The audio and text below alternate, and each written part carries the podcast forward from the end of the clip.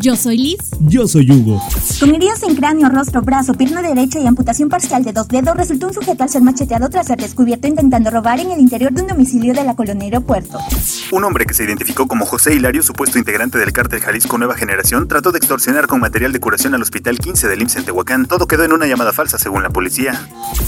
Con golpes y raspones en varias partes del cuerpo resultó una mujer que viajaba a bordo de una motoneta, esto tras impactarse contra un vehículo que le realizó corte de circulación en la avenida Reforma Sur y 1 Oriente Poniente.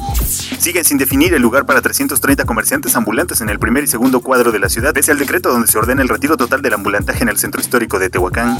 Tras el índice delictivo que se ha registrado en la ciudad, un total de 20 elementos de la Guardia Nacional y Ejército Mexicano se estarán sumando a los operativos de seguridad pública. Al día son cuatro reportes los que llegan a la Regiduría de Ecología por sobrepasar el nivel de decibeles permitidos, en tanto que la dirección recibe algunos más y otros son detectados tras los recorridos implementados por el departamento. Mucho más en primeralinea.com.mx.